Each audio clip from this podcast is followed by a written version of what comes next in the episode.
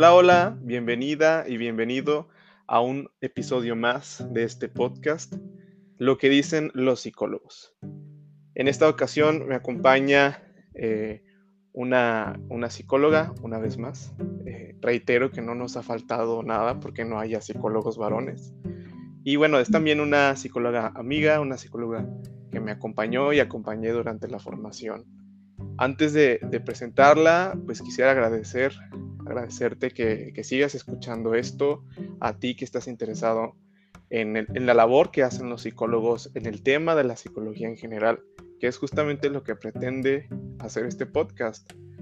Entrar a las casas o a los oídos de las personas que desean saber un poco más de esta ciencia y bueno, precisamente por eso buscamos invitadas e invitados que puedan aportar de manera coloquial, tranquila, sencilla, en una charla de café, que aunque bueno, ahorita no es, una, no es un horario para la charla de café porque lo estamos, estamos grabando durante la noche, pues se, se puedan sentir en la comodidad de aprender, de, aclarar dudas sobre lo que hacen los psicólogos.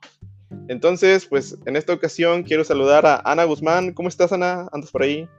Hola, ¿cómo estás, Tomás? Muchas gracias por invitarme. Estoy súper feliz de estar aquí.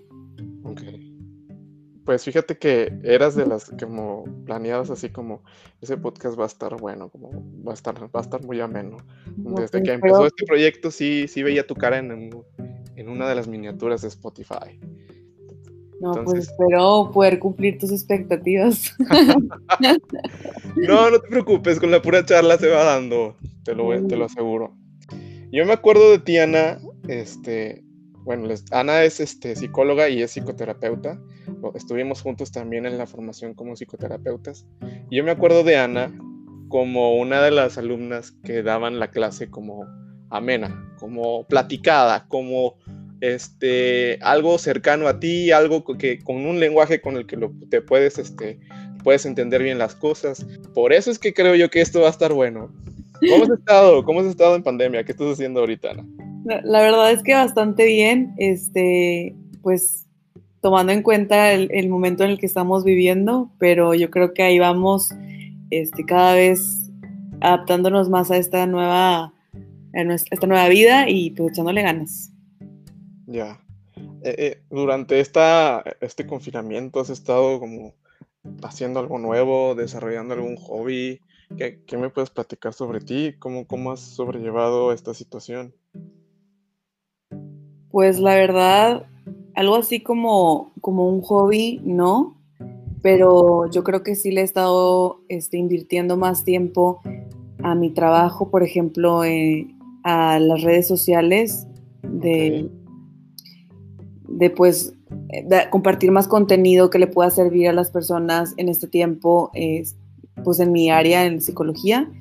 Y, y, pues más que nada eso y sobrevivir, porque digo, las cosas ahorita están bastante difíciles en todos los aspectos y también pues siendo una mamá nueva en este mundo también me tocó como que adaptarme a esta situación en cuarentenada. En cuarentenada, muy bien. Oye, bueno, pues nada más para que conozcan sobre, sobre ti, sobre tu formación, platícanos un poquito con qué, vaya, qué estudiaste, a qué te dedicas, eh, cuál ha sido tu camino en la psicología, platícanos un, un poquito sobre ti. Este, bueno, pues yo estudié psicología, sí, igual que tú, en la Universidad de Monterrey, con especialidad en, en el desarrollo.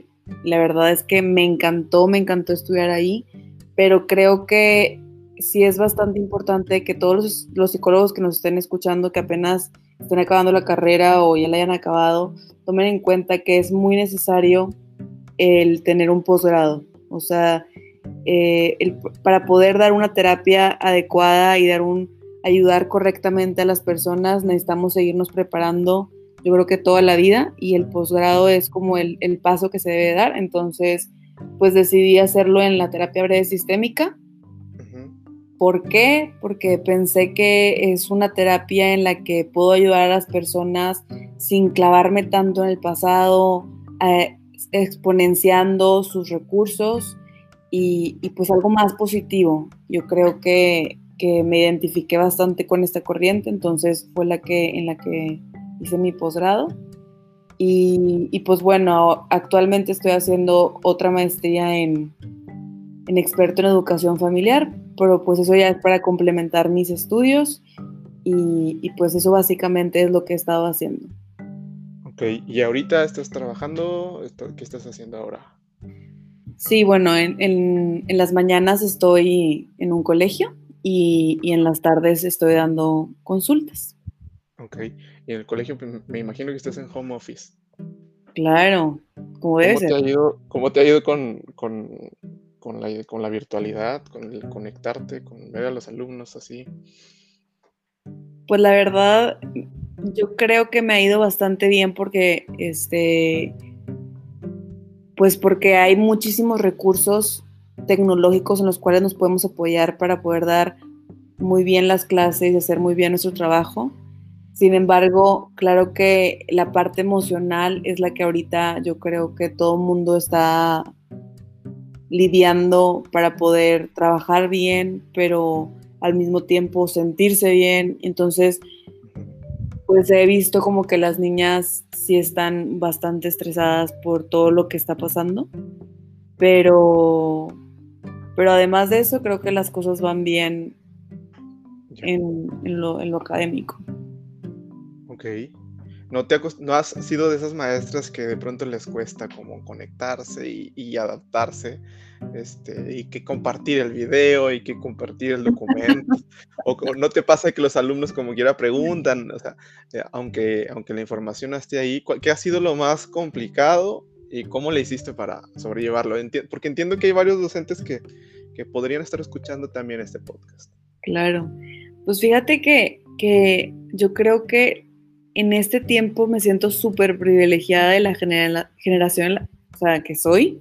Ajá. Creo que, que, el haber crecido con toda esa tecnología nos está beneficiando bastante. Si veo a, a, maestras más grandes que sí, la verdad, están batallando bastantísimo, pero, pero en mi caso creo que ha sido bastante orgánico, todo ha ido fluyendo y, y las niñas también lo han captado de buena manera.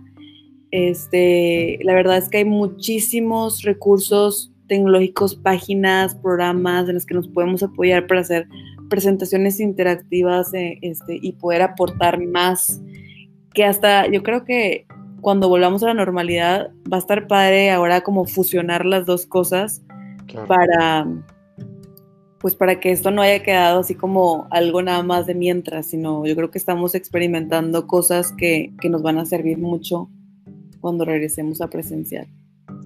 Claro, fíjate que particularmente en la terapia yo considero que la teleterapia o la psicoterapia en línea ya llegó para quedarse, ¿no? Claro. Con la practicidad que, que aporta, ¿ok? Estoy de acuerdo con Oye, y luego, ¿cómo le has estado haciendo ahí en tu casa? No, no batallas de pronto con, con, tener que atender como las cosas del hogar, la familia, tu hija, claro. que tienes una hija pequeña. Ajá. Claro, claro, claro. La verdad es que como luego de pronto la gente piensa que los psicólogos tenemos todo así como el zen integrado y, y podemos estar más tranquilos que, que, todos los demás y aquí todo amor y paz y la verdad es que no, somos todo igual el día meditando, ¿no? Ajá, somos igual que ustedes, tenemos problemas, todo y la verdad es que todo, todo este tiempo ha sido de constante o sea, adaptación. Este, claro que también he tenido que trabajar bastante en mí para poder hacer todas estas adecuaciones en mi vida. Sí ha sido bastante complicado el, el, el tener la casa, o sea, el estar en casa, el home office, cuidar a una niña y, y como que integrar todas estas cosas, también ser esposa y ser yo misma. Entonces, creo que he aprendido bastante de mí a lo largo de esta pandemia. Eh, y puedo decir que, que, como que así como dicen en los aviones de cuando te dicen las instrucciones que nadie le hace caso, de que cuando pasa un accidente o algo, primero te pongas tú la mascarilla y luego se la pongas al de al lado, yo creo que ahorita es literalmente la indicación. Primero ponte tú la mascarilla, primero trabaja en ti, primero ve cómo hacerle para tú estar bien, para que todo lo demás funcione, para que tu familia también esté, este, pues bien. Y, es pues, decir, te das, te das tus espacios, que es lo que, lo que tomas como, como esta parte de trabajar en ti. Pues sí, o sea, yo, por ejemplo, para, para poder trabajar bien, yo necesito tener una estructura, o sea, un, un orden en mi día, un horario, que aunque no siempre se tenga que cumplir al 100%, que me den una guía este, para yo visualizar qué es lo que va a ir pasando en el día. Este, eso para empezar, me da paz. Luego, el ejercicio creo que es clave en estos momentos en los que casi no estamos caminando, casi creo. ¿Cómo puede ser mamá y hacer ejercicio también? Claro, pero, pero sin exigirnos, Tomás. O sea, yo creo que ahorita, este, bueno, yo sigo muchas cuentas en Instagram que yo creo que ya eso también quiero dejar de hacer, pero veo muchísimas mamás que están como que proyectando una imagen de perfección a, sus, su público, que yo digo, oye, basta, no, no podemos exigirnos todo el tiempo que el cuerpo perfecto, que la casa perfecta, que la vida perfecta, eso está generando demasiado estrés y eso ha aumentado en esta cuarentena que ahora todo mundo se cree blogger. Este, entonces, sí he hecho ejercicio, pero un ejercicio con una mentalidad en la que después de hacer este ejercicio me voy a sentir bien, voy a estar tranquila, no, no estoy buscando el cuerpo perfecto, no estoy buscando quemar las mil calorías, no, o sea, es un espacio de desconexión y, y paz mental, literalmente. Yo creo que hoy más que nunca tiene sentido esa palabra, ¿no? Como desconexión, después de estar todo el día en la computadora. Exacto, exacto. Y eso también, fíjate, Tomás, o sea, creo que ahora, este, antes trabajábamos como, no sé, yo en el colegio trabajaba de 7 de la mañana a 2 de la tarde. Y, y al principio de esta cuarentena era todo el día trabajo, todo el día, o sea, no había un corte, como que estamos muy acostumbrados, salimos del lugar físico y se acabó ese, ese trabajo, ese tiempo.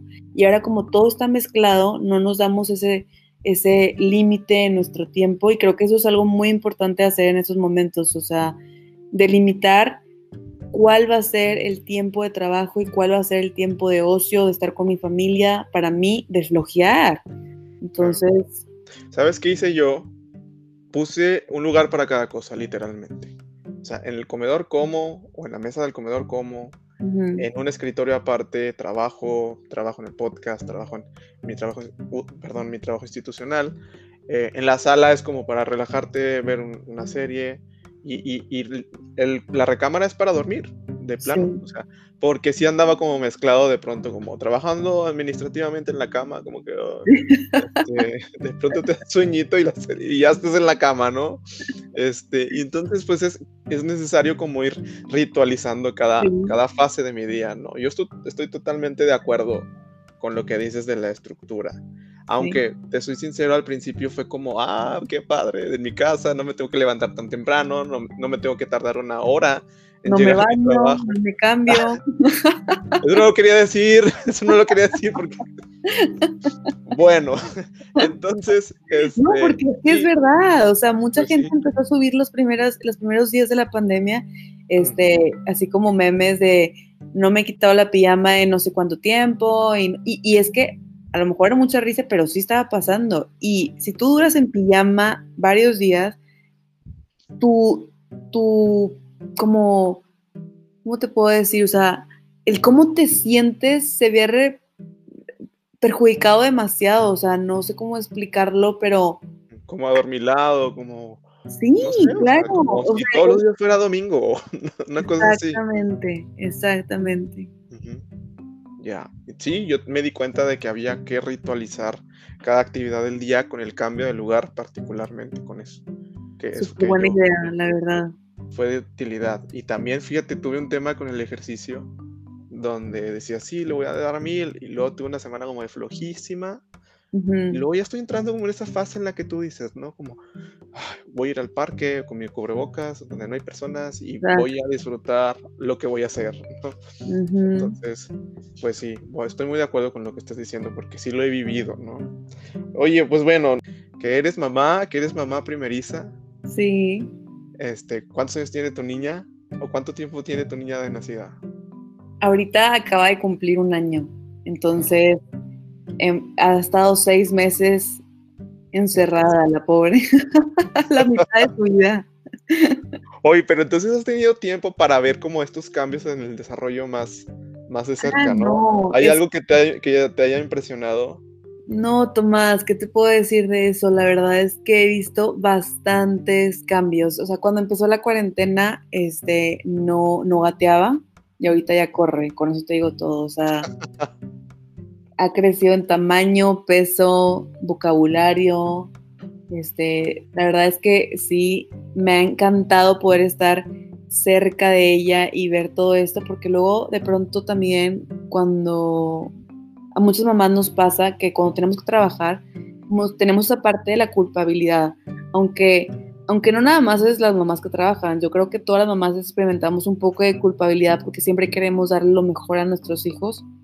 Entonces, este, pero bueno, en esto del trabajo, de no estar con ella y así, yo creo que la cuarentena llegó así como para darme un regalo de, mira, aquí está este tiempo para que aproveches, para que estés con tu hija, para que veas todos estos cambios, para que crezcan juntas. Y, la verdad es que platicando con, otra colega, este, las dos estábamos como hablando de, para todos los cambios en la vida siempre hay un tiempo. o sea, para, para ser adulto, pues pasas por la adolescencia, varios años, te preparas, psicológicamente, físicamente, todo. Y, la maternidad a veces llega como de golpe. No, te da tanto tiempo de preparación como... nueve meses. Sí, nada más nueve meses y llega y pum, o sea... Y ya está cambiando tu cuerpo, está cambiando tu... Todo, o sea, tu cerebro cambia, literalmente el cerebro cambia, las hormonas cambian, el cuerpo cambia, la relación de pareja cambia, todo cambia y es como ese este, volver a conocerte porque tu identidad cambia y conocer a tu hija y, el y pues todo. Yo creo que eso la cuarentena me lo regaló y, eso sí ha sido bastante padre, la verdad. Ya. Ok. Ahorita que decías que hay pues, múltiples cambios, digo, la, cuestión del, del COVID pues no vino a detener que muchas familias siguieran formándose, que siguiera habiendo niños que ahora le llaman la generación pandemial, por nacer en, pandemia, digo, es un buen título. Entonces, este, estas cosas que de pronto pueden accidentar, ¿cuál sería una manera útil o cuál sería una manera favorable que puedan percibir pues estas familias en formación, ya sea la mamá y, el papá que, estén escuchando el podcast, o que estén como que el montón de dudas, ¿no? Durante el embarazo, o el montón de dudas que, ¿qué hago con él, con el bebé que ya lo tengo aquí, pero qué come, cada cuándo, si yo la tiene que dormir, si yo la tiene que darle de comer. ¿Qué, qué me puedes platicar sobre esto? ¿Qué, ¿Qué sería una postura o una actitud positiva hacia esto? O sea, para, para, prepararse para el nacimiento de su hijo o para... Sobre todo ahora, que estamos encerrados o en confinamiento, ¿qué nos puedes compartir después este, de haber vivido esta experiencia con tu hija? Este, lo que tú pues mira, yo la verdad, mira, yo creo que este, mi esposo no me dejará mentir. Al principio me agobiaba bastante porque, porque leía muchos libros y veía, seguía muchas cuentas que hablaban sobre estos temas y así y, de pronto me empecé a agobiar sobre, por toda esta, esa, ¿cómo se? O sea, era una saturación de información. Todo el mundo te va diciendo diferentes cosas y todas las cosas son lo mejor y te lo venden y, luego tú si no lo haces te sientes mal y así. Entonces, yo, yo le diría a, a los papás nuevos este, que estén escuchando este podcast que, que se relajen, que todo va, va como saliendo de una manera muy orgánica, eh, todo fluye. La verdad es que científicamente está comprobado que se desarrolla un instinto de protección en, los papás, en las mamás sobre todo, en los cuidadores. Este, entonces, creo que, que si tú le haces caso a este instinto y obviamente tienes a la mano recursos para irte guiando, todo va a salir bien lo que yo también les diría es, este, trabaja en ti. O sea, en vez de estarte preocupando en qué estilo de educativo voy a aplicar y, cómo lo voy a hacer para que mi hijo, no, no, trabaja en ti.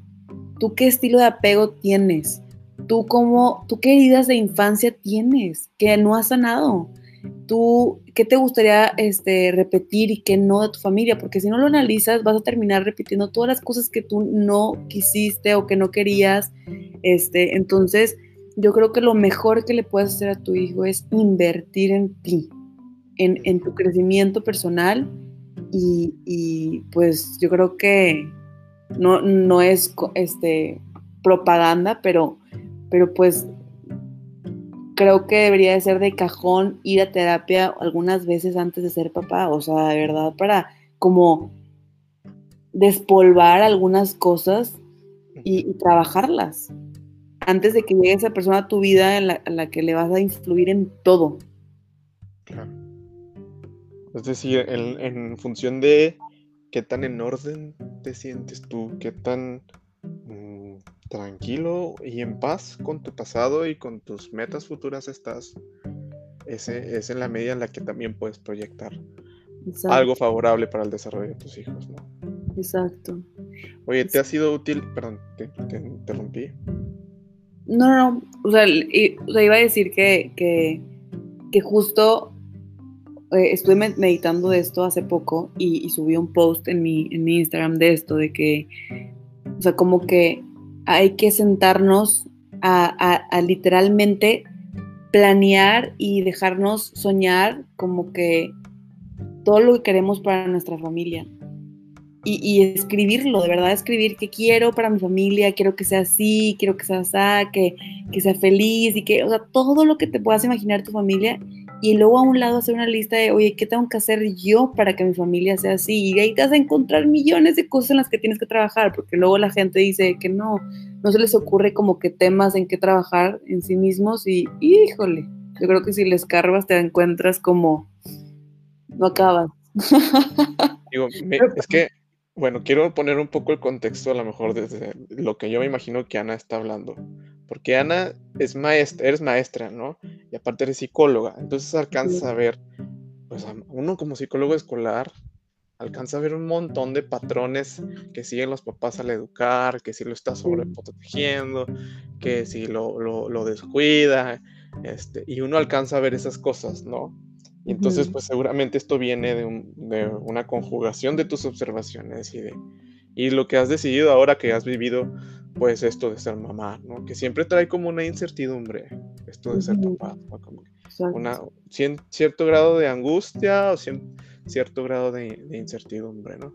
Y bueno, Ana ya nos está diciendo que, pues más allá del manual que pensamos que deberíamos de tener visualizado es trabaja contigo, y pues sí, acepta los recursos, ¿no? Los que puedas, los que puedas ir teniendo. Una pregunta interesante y más dirigida hacia ti, Ana. ¿Te ha sido útil ser psicóloga en tu trabajo de mamá, en tu vocación de mamá, en tu vocación de esposa? Ahorita que hablabas también en, las cuestiones de pareja, ¿te ha sido útil eh, esto? ¿Has aplicado algo o estás orgullosa de algo este, para favorecer a tu familia? Me encanta que te estás, riendo preguntándome esto, o sea, de verdad. Es que siempre hay un tema, ¿no? Sí. De que, oye, tú que eres psicóloga, ¿por qué no? Este. La verdad es que yo creo que sí, sí, sí me ha servido bastante. Este, claro que nadie es buen juez en causa propia, así es el dicho, ¿verdad? O sea, claro que... No, lo conozco así. No lo conoces, como famosísimo, pero bueno, este, claro que, que para, no, o sea, no podemos ser tan objetivos en nuestra propia vida, vaya, eso es lo que se dice en el dicho, o sea, necesitamos a veces una, un, alguien que nos, que nos pueda guiar desde fuera, que vea la situación, cómo está, para que nos vaya orientando de una mejor manera. Pero creo que los recursos que he aprendido a lo largo de mi formación sí me han podido ayudar como a, guiar más o menos hacia dónde tengo que dirigir alguna situación o alguna, alguna cosa. Este, claro que, que aún y que yo sé y que doy terapia, pues acudo a terapia.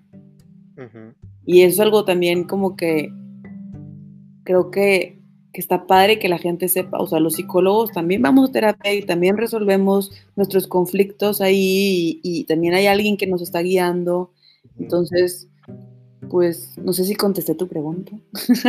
Sí, no, muy bien. Eh, me, encanta esta parte. Es algo que yo menciono y agradezco a las invitadas, porque nada más hemos tenido invitadas hasta el momento. Este, les agradezco que, que hemos aceptado la invitación. Sí, la verdad es que sí, o sea, he tenido, he hecho algunas invitaciones, pero pues ha quedado como que sí, claro, al rato, este sí, y no concretamos, ¿no? Entonces, la verdad es que van concretando los que dicen sí, mañana o cuándo, ¿verdad? Entonces, te decía, lo que yo agradezco más, eh, eh, bueno, no más, una de las cosas que más agradezco es que compartan un poquito de su vida, que, que, que, la gente, que las personas entiendan que somos personas, porque de pronto eh, en el desconocimiento uno puede pensar que los psicólogos están locos o los psicólogos este, tienen la sabiduría y tienen la mente, ¿no? Somos personas comunes que aprendieron una técnica científica, ¿no? Avalado por, por otros estudios que llegaron antes, ¿no? Entonces, me gusta esto porque de pronto, por ejemplo, si hay una mamá primeriza o una mamá que está esperando o unos papás que están formando esta familia, pues pueden, creo yo, y para ser un poco sintético con lo que has dicho, como amigarse o aceptar o darle la bienvenida saludablemente a su vida a esto que se llama incertidumbre. Como decir, que la incertidumbre no me invada, no me detenga, sino que aprender a vivir ahí con ella, ¿no? Como cohabitar, como coexistir. Abrazarla. abrazarla, porque no hay de otra. O sea, yo creo que lo mejor que puedo hacer es abrazarla y ir caminando, pues, con pasos firmes, de que informada, con seguridad y confiando en ti mismo. Ok. O sea, es decir, te, informas, sabes, vas aprendiendo a ser papá paso por paso. Este, ya sea porque, porque tus papás te enseñan, porque lo lees en un libro, porque lo viste en redes sociales y también abandonas, ¿no? O sea, aplicas y observas y abandonas y vas entendiendo que vas teniendo también tu propio estilo personal. Como una vez escuché que me encantó que, que decía, este, o sea, los papás siempre, son, un papá nunca se equivoca, porque un papá siempre busca darle lo mejor a su hijo y, y sea lo que sea, es porque está buscando el bien de su hijo. Y ya si se equivoca, pues, pues el niño ya irá a terapia cuando sea grande. Y me encantó porque sí, oye, o sea, la verdad es que nunca vamos a hacer las cosas perfectas. Vamos a hacer con los recursos que teníamos en el momento, buscando siempre el bien de nuestro hijo. Y, ya si algo no salió tan bien, pues, pues que vaya a terapia cuando sea grande. Fíjate que una idea que yo frecuentemente digo es, todos estamos traumados. es decir, todos tenemos una herida emocional de algo, porque eso significa trauma. De pronto es como que la locura interna del pasado. Pero realmente el trauma significa una herida emocional. Que si fueron mis papás, que si en la escuela me hacían bullying, que si no me aceptaban, que si, etcétera, etcétera, ¿no? Y entonces, em, ya cuando llegas a una edad, una adultez, ya, pues ya eres responsable tú de hacer algo con esa herida, ¿no? Pues ya no son tan culpables tus papás porque ya tienes tu criterio y ya dices, pues quiero remar para un lugar en el que ya no, ya no esté sintiéndome así, ¿no? Hacia, hacia esa herida emocional o, creo yo que ya es la edad como para empezar a decir, bueno, mis papás me dejaron así o, el pasado me dejó así, ahora qué voy a hacer con mi futuro, ¿no? Realmente voy a estar sin, vaya, sintiéndome víctima o sintiéndome lastimado, lastimada y no voy a hacer algo diferente por mí. Entonces, creo que sí, que que eh, pues esto puede ser un tanto liberador para los papás, ¿no? Algún trauma vamos a dejar y no es una invitación para andar con el látigo, ¿no? Persiguiendo a, los niños, sino que entender que, eh, algo puede ser correcto en un momento y de que lo vas a regar, que lo vas a regar y que es normal. O sea, obviamente a lo mejor y no va a ser intencional, pero va a haber algún momento en que la vas a regar. y, y, bueno, no pasa nada, o sea, hay que echarle ganas, hay que tratar de hacer las cosas lo mejor que se pueda, levantarnos, buscar la manera en la que le pueda ayudar más a ese niño en concreto, porque cada hijo es distinto, pero, pero no pasa nada, no pasa nada, porque luego ahí de pronto los papás están autoflagelándose, diciendo es que no soy buen papá, es que le grité, es que no, tal vez si, si hubiera tenido otro papá. No, o sea, espérate, quítate todas esas cosas de la mente y tú eres perfecto para tu hijo Y alguna cosa va a tener que él trabajar cuando sea grande y bueno, no pasa nada. Claro. Fíjate que a mí me ha tocado ver dos extremos. Uno, el papá que tiene miedo a regañar porque le baja la autoestima a su hijo, que no sé qué pienses tú ahorita sobre eso. Y los papás que sobre regañan y, y son como del método a la antigua y pórtese bien y derecho y no te dejan de respirar, ¿no? Y yo creo que cuando ya te estás excediendo o cuando ya es evidente que estás lastimando, este, que obviamente pues, los papás no, la mayoría de los papás no lo quieren hacer, este, pues hay indicadores claros, ¿no? Hay indicadores de que ya está ocurriendo algo con mi hijo, con mi hija, de, ah, por, que, puede derivarse un poco de la relación que tengo con él o ella, ¿no?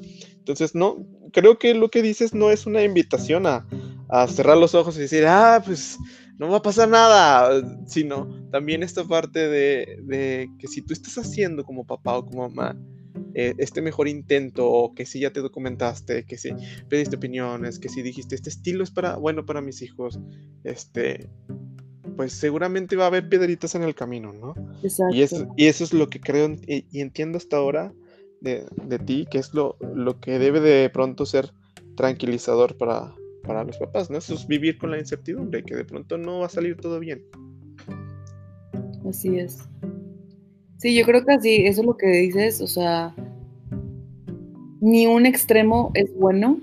O sea, siempre, este, por ejemplo, en esto de la, de la disciplina, pues yo creo que lo mejor que puedes hacerle a tu hijo es, este, pues educarlo con una disciplina, con amor, eh, intentando siempre darle lo mejor, y, pero, pero obviamente exigiendo también, ¿verdad? Porque Así es como se va forjando un carácter. Y, si, no, si no ayudamos a que nuestros hijos vayan forjando ese carácter, vayan adquiriendo una virtud, eh, los estamos echando a perder. Y eso es lo que tienen que entender ahorita los papás, que, que, el darles todo, y bueno, ya nos podemos desviar a otro tema, ya no me quiero meter porque yo creo que eso sería súper padre para otro podcast, otro, otro episodio.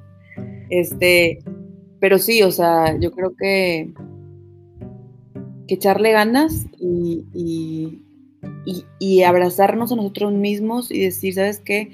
No soy la peor mamá del mundo.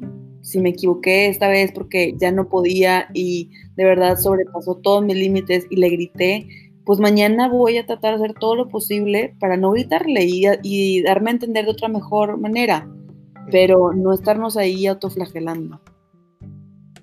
Ya.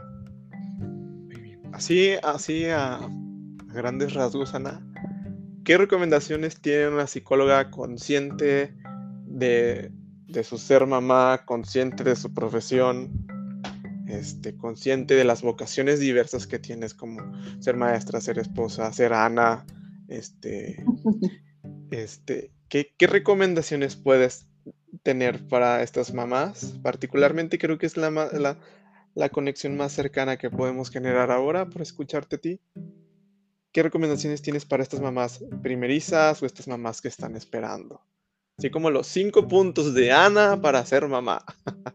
Hala, así de imprevisto. Pues bueno, mira, voy a decir los que traigo aquí en la mente que yo creo que han de ser los más importantes porque por algo están. Este, primero, eh, ten tu tribu, ten tu red de apoyo.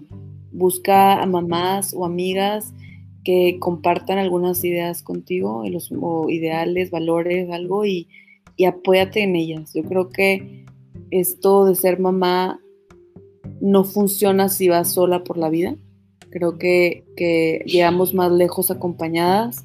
Entonces ten tu tribu, primero que nada. Me gusta esa frase, me gusta esa, esa manera de decirlo, ¿no? Sí, está padre, ¿verdad? No es mío, ¿eh? es, literalmente así se dice. En la maternidad, en todos los libros está así: ten tu tribu. Yo nomás paso la información. Muy bien.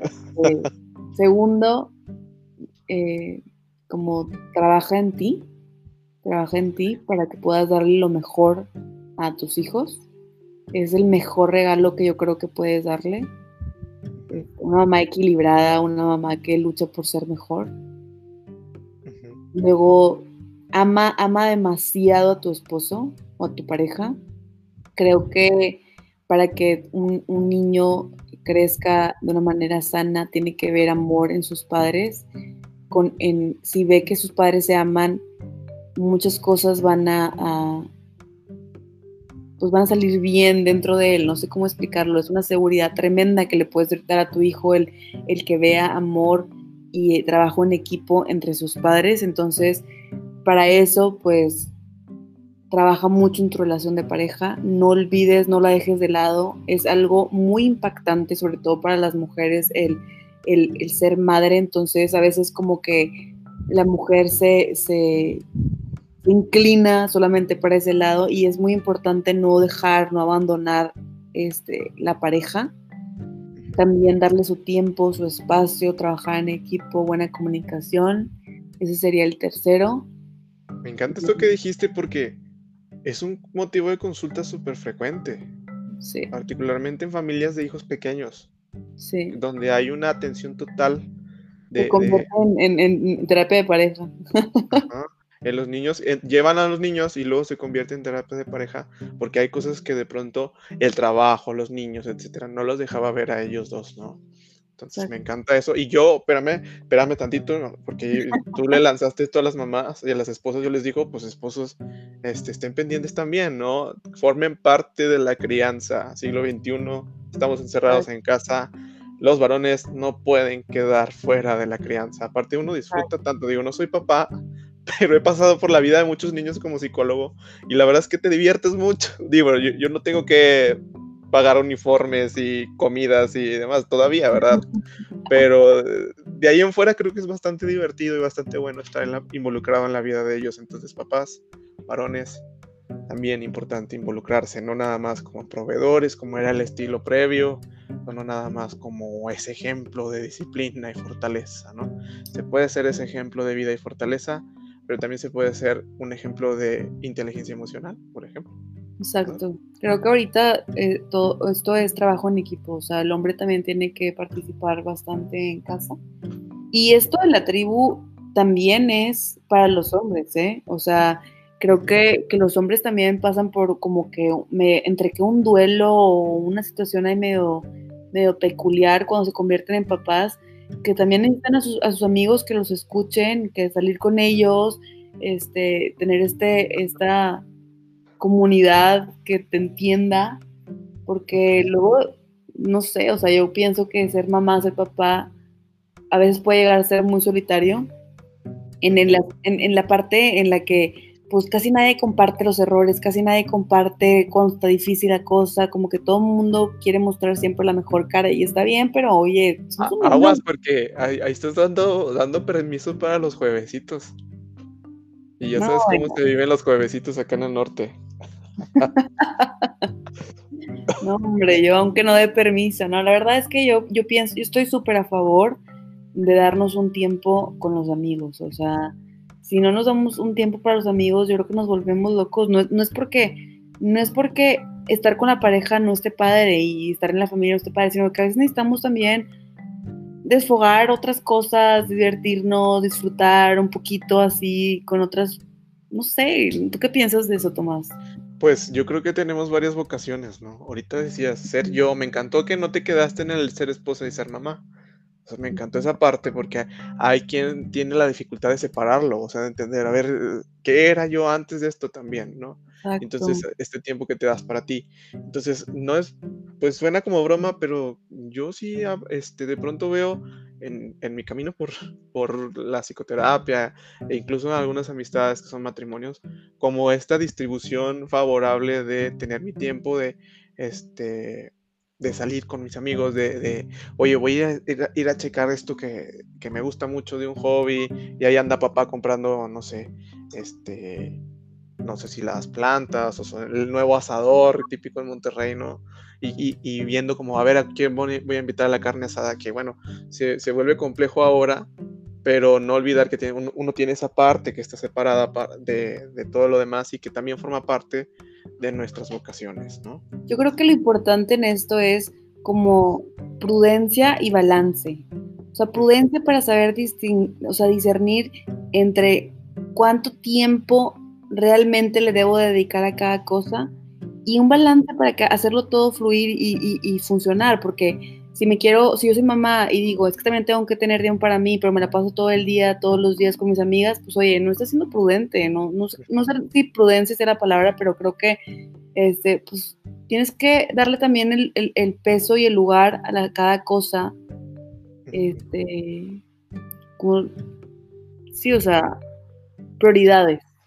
Como cada vocación en su lugar, ¿no? Exacto de pronto, eh, eh, esto es algo común, no, no, no quiero describir algo en específico, pero de pronto hay papás que batallan para entender que ya son papás y andan ahí conflictuados con temas de, oye, es que no, apagas el Xbox y la niña está llorando, ay, ya voy a ir a comprar los pañales, ¿no? Exacto. Este, que de pronto se vuelve tema donde entiendes que tienes que evolucionar a otra cosa. Y creo que el tema no es el eliminar el Xbox, sino lo que está diciendo Ana de balancear y poner cada cosa en su lugar, ¿no? Entonces, eh, hay nuevas necesidades, sí, nuevas vocaciones, pero muy importante el mensaje que Ana nos deja, ¿no? Estás en pareja y tienes otras vocaciones. Exacto. trabaja en varias, ¿no? Y creo que pareciera ser bochornoso al principio, como lo decimos, pero cuando estás bastante enfocado y encuentras que una invitación a, convivir, y viene y a poco no se vuelve un recurso, ¿no? Se, vuelve un recurso de, desahogo, se vuelve un recurso de bienestar. Bueno, Ana, te, agradecemos mucho todas estas palabras, estas sugerencias. Me, queda claro el mensaje de toma tu pausa, trabaja en ti, ¿no? Este, y pues quisiera que nos dejes como tus datos, si estás trabajando en línea o no, platícanos. Bueno, primero que nada, pues muchísimas gracias a ti por invitarme. La verdad es que esta plática así casual, padre, ha estado muy divertida. Eh, sí, estoy trabajando actualmente en línea porque pues bueno, con esta situación y todo, aunque yo creo que, que es una modalidad padrísima que, que yo creo que se va a quedar porque muchísima gente está disfrutándolo, el estar en su casa, en la comodidad de, su hogar y, a gusto, tomar terapia, platicar con alguien. Creo que sí está padre, aunque no, bueno, también presencial está padrísimo, pero bueno, estoy ahorita en línea. Eh, pueden contactarme en mi Instagram, es eh, arroba Ahí yo tuvo varias cositas y pues bueno, ahí me pueden buscar por DM, mensaje directo y ahí les contesto y agendamos una cita y en party. Ok, muy bien. pues entonces te agradezco mucho. Ojalá algún día podamos volver a hacer un ejercicio de estos, ¿verdad? Sería muy padre.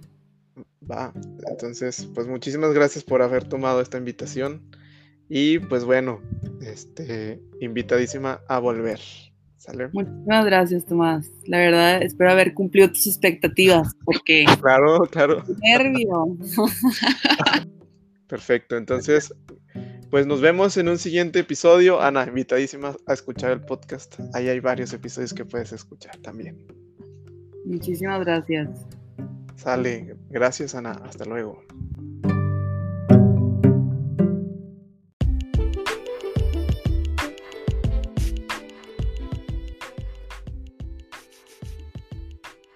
Hola, soy Tomás Bautista y espero que hayas disfrutado de este podcast. Si te interesa conocer un poco más de los contenidos de lo que dicen los psicólogos, o te interesa algún tipo de consulta, o simplemente tienes alguna inquietud de algo que revisamos en el podcast, puedes escribirme a tomasalfonso.tvs.gmail.com. Ahí estaré pendiente para resolver cualquier pregunta o duda. Hasta luego.